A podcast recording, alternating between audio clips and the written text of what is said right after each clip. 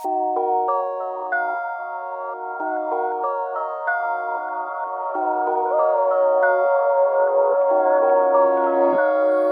rent plots. It's crown land, it belongs to the state, which means it belongs to the citizens.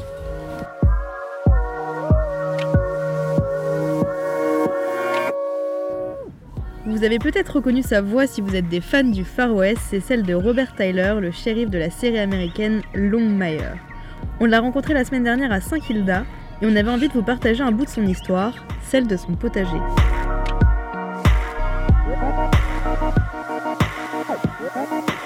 En gros, en 1998, Robert a créé un potager collaboratif pas loin de la plage de Saint-Kilda, qui est l'un des quartiers de Melbourne.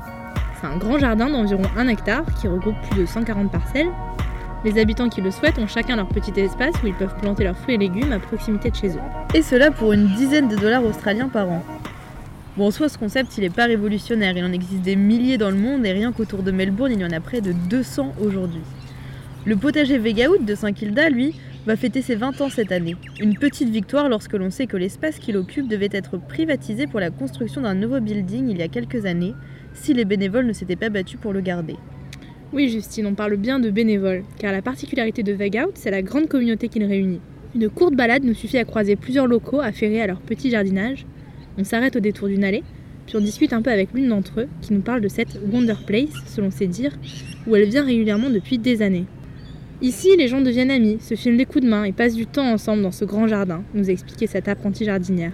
Uh, really great people and uh, this community is a wonderful community because um, there are dedicated people yes. who uh, look after the garden, they take care of it and um, uh, you know, people can come in and, and enjoy it. But yeah, it's a wonderful project, and for me, I love this place because um, I can come in here and instantly I feel relaxed. C'est vrai que les habitants se retrouvent régulièrement le week-end autour d'un verre ou pour nettoyer leur jardin.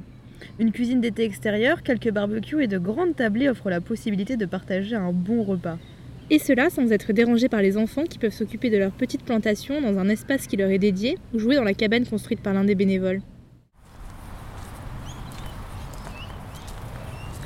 On continue de se promener dans les allées du jardin et on y aperçoit de nombreuses créations artistiques. Une tour Eiffel en acier construite à la suite des attentats du 13 novembre, des sculptures ou encore un moulin à vent. Le moulin à vent, c'est Peter, un autre volontaire, qui l'a construit. Il réalise régulièrement des productions artistiques à la demande de ses voisins de parcelles. L'autre truc cool de Vegaout, c'est le marché. Chaque premier samedi du mois, des fermiers du coin viennent proposer leurs produits. Bref, de quoi consommer local pour pas très cher. Bon, vous l'aurez compris, Vegaout, c'est un potager collaboratif, mais c'est surtout un lieu qui favorise l'esprit communautaire à Saint-Kilda.